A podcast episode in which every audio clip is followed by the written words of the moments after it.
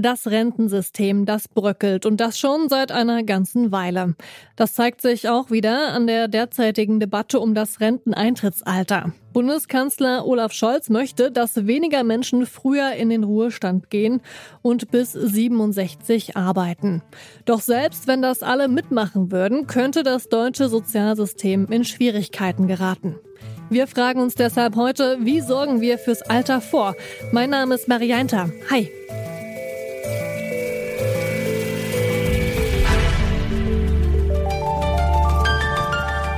Zurück zum Thema.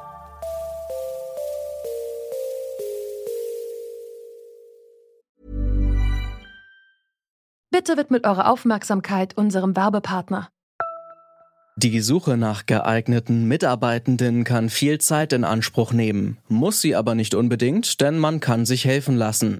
Zum Beispiel mit den Premium-Stellenanzeigen von Indeed, denn damit wird eure Stellenanzeige in der Suche sichtbarer und Bewerberinnen und Bewerber werden schneller auf euch aufmerksam. Indeed schenkt euch jetzt 75 Euro Startguthaben für eure Premium-Stellenanzeigen. Klickt dazu auf den Link in den Show Notes. Es gelten die AGB. Mit 67 Jahren in Rente gehen, die Füße hochlegen und Bingo spielen, ja, von diesem Zukunftsszenario können sich ArbeitnehmerInnen mittlerweile wahrscheinlich verabschieden. Denn weil die Gesellschaft immer älter wird, werden nicht mehr genügend Menschen in die Rentenkassen einzahlen. Dadurch fehlt es an finanziellen Mitteln für die staatliche Rente. Und dieses Problem wird stärker, wenn in ein paar Jahren die Generation der Babyboomer in Pension gehen wird. Welche Schwierigkeiten Menschen heutzutage bei der Altersvorsorge haben und worauf sie besonders achten, darüber habe ich mit Felix Wilke gesprochen. Er ist Professor für Soziologie in der sozialen Arbeit an der Ernst-Abbe Jena. Ja, also da gibt es in dem Bereich seit vielen Jahren Diskussionen, eigentlich reichen die bis vor die Gründung der Rentenversicherung, dass man äh, häufig gesagt hat, junge Leute können nicht so richtig in die Zukunft schauen und sind so gegenwartsverliebt und geben das Geld lieber in der Kneipe aus, als es für die Altersvorsorge abzulegen. Ich bin bei diesen Diskursen ein bisschen vorsichtig, wir haben selber ein Forschungsprojekt gemacht und haben quantitative Daten ausgewertet und auch junge Menschen interviewt und lange mit denen gesprochen. Und die haben sehr große Probleme, langfristig zu planen. Denn über 30, 40 Jahre Planung zu treffen in so einer komplexen und sich schnell wandelnden Welt ist eine Herausforderung, die gerade für junge Leute kaum zu meistern ist. In Ihrer Arbeit, da haben Sie sich ja auch damit auseinandergesetzt, für welche Art der Altersvorsorge sich die Menschen entscheiden. Ist Ihnen da was Besonderes aufgefallen und wenn ja, was war das?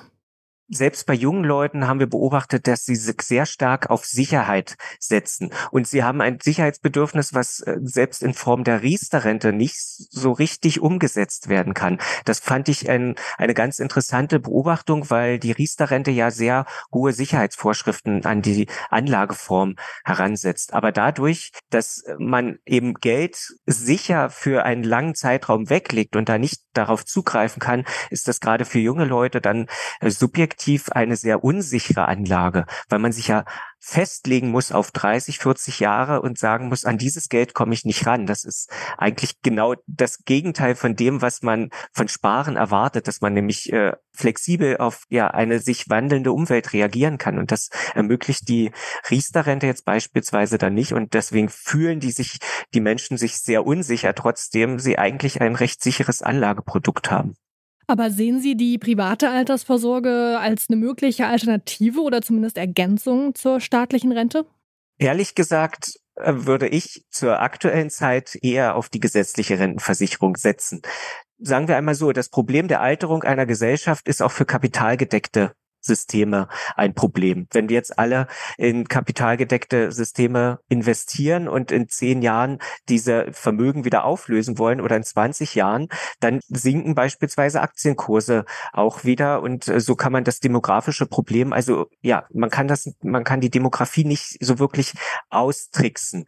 Und das besondere Problem, wenn man im Moment sehr stark auf kapitalgedeckte Systeme setzen würde, dann müssten die Leute, die aktuell ansparen, sollen einerseits höhere Rentenbeiträge für die Rentnerinnen und Rentner bezahlen und gleichzeitig sehr viel privat vorsorgen. Also Menschen wie ich im mittleren Alter mit 40 oder 50 wären dann äh, doppelt gekniffen. Sie hätten für, müssten für sich selbst und für die ältere Generation Beiträge zahlen. Also im Moment ist ein schlechter Zeitpunkt, um kapitalgedeckte Vorsorge aufzubauen. Bei der kapitalgedeckten Vorsorge, von der der Soziologe Felix Wilke hier spricht, würde der Arbeitgeber die Beiträge zur Rentenversicherung nicht ins staatliche System einzahlen, sondern auf dem Kapitalmarkt anlegen. Wilke rät zwar von einer kapitalgedeckten Altersvorsorge ab, was vielleicht für manche riskant klingt, kann aber durchaus zusätzliche Sicherheit geben. Ein Beispiel dafür sind sogenannte ETFs, also Investmentfonds, die relativ risikoarm für Anlegerinnen sind. Welche Möglichkeiten es für eine private Altersvorsorge noch gibt, hat mir Dieter Kiesenbauer erklärt. Er ist Versicherungsmathematiker und berät bei der Ratgeberplattform Finanztipp zur Altersvorsorge. Zum einen gibt es ja die klassischen Rentenversicherungen. Davon raten wir ehrlicherweise ab, weil diese Produkte oftmals einfach sehr hohe äh, Kosten haben, insbesondere hohe Vertriebskosten, die letztendlich die Rendite äh, schmälern äh, an der Stelle und oftmals auch an oder meistens einfach sehr unflexibel sind. Man schließt einmal den Vertrag ab ähm, und kommt dann auch äh, nicht mehr an das Geld heran. Insofern empfehlen wir bei Finanztipp insbesondere auf äh, ja, ETF-Sparpläne auszuweichen, wo man eben selber die Sparplanrate festlegen kann, äh, auch beliebige Einmalzahlungen machen kann. Und wenn es wirklich notwendig ist oder äh, Not am Mann ist oder man sich entscheidet, ein Haus zu bauen, kann man eben auch das vorhandene Vermögen, das sich in dem ETF-Sparplan angesammelt hat, eben auch entsprechend anderweitig einsetzen. Jetzt arbeite ich ja zum Beispiel freiberuflich als Journalistin. Was müssten denn Selbstständige wie ich bei der Altersvorsorge beachten? Ja, ich glaube, besonders wichtig ist, äh, dass man die Altersvorsorge wirklich frühzeitig bedenkt und auf, äh, letztendlich auf dem Schirm hat, weil es gibt eben nicht wie bei Angestellten den Automatismus, dass man verpflichtet ist, äh, in die gesetzliche Rentenversicherung einzuzahlen.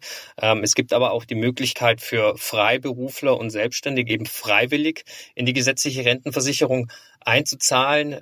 Das ist, mag für den einen oder anderen wie ein Zwang erscheinen, aber der eine oder andere braucht das auch, dass er irgendwie regelmäßig diese Einzahlung quasi leisten muss, äh, damit er das Thema gar nicht lange auf die lange Bank schiebt äh, und letztendlich die, die Eigenverantwortung nutzen kann. Ansonsten sind natürlich die Renditechancen mit einem ETF-Sparplan, den kann man immer machen, äh, natürlich äh, etwas höher, setzt aber ein gewisses Maß an Selbstdisziplin voraus, Gerade jungen Leuten wird ja immer wieder gesagt, dass sie sich ihre Rente abschminken können. Das Rentensystem, wie es jetzt existiert, das könne sich auf Dauer nicht mehr finanzieren lassen. Können wir uns denn gar nicht mehr auf staatliche Unterstützungen verlassen, wenn es um die Altersvorsorge geht? Ich glaube, so negativ wäre ich jetzt ehrlicherweise nicht eingestellt äh, gegenüber der gesetzlichen Rente. Ich glaube schon, dass man auch dauerhaft und langfristig äh, mit Leistungen aus der gesetzlichen Rentenversicherung rechnen kann. Die Frage ist allerdings, wie hoch werden diese Leistungen sein? Ich glaube, was man sich tatsächlich äh, abschminken kann, dass man das gleiche Niveau äh, wie heute äh, noch bekommt, dass man eben diese sogenannte doppelte Haltelinie hat, dass der Beitragssatz eben einen gewissen Wert nicht übersteigt und gleichzeitig eben auch äh, 48 Prozent des letzten Erwerbseinkommen dann als Rente zur Verfügung steht. Ähm, ich glaube, das ähm, zeigen ja alle Analysen, ähm, dass das tendenziell weniger wird. Und deswegen gibt es ja auch die Überlegungen, die gesetzliche Rente, das Schlagwort Aktienrente genannt, äh, auf breitere Füße zu stellen, um eben auch da kapitalmarktorientierte Aspekte mit einfließen zu lassen. Mehr Infos zur Aktienrente gibt's übrigens auf unserem Instagram-Kanal detektor.fm. Schaut da gerne mal vorbei. Der Traum von der gesetzlichen Rente ist noch nicht ausgeträumt. Man sollte sich aber nicht mehr nur auf sie verlassen, wenn man für den eigenen Ruhestand vorsorgen möchte. Private Altersvorsorge, zum Beispiel durch ETFs, bietet zusätzliche Sicherheit, auch im Alter finanziell abgesichert zu sein. Das war's für heute. Die Redaktion für die Folge hatten Annika Seiferlein, Henrike Heidenreich und Lars Feyen. Chefin vom Dienst war Charlotte Nate. Produziert hat Florian Drexler. Und mein Name ist Marie Jainter. Schön, dass ihr dabei wart. Bis zum nächsten Mal.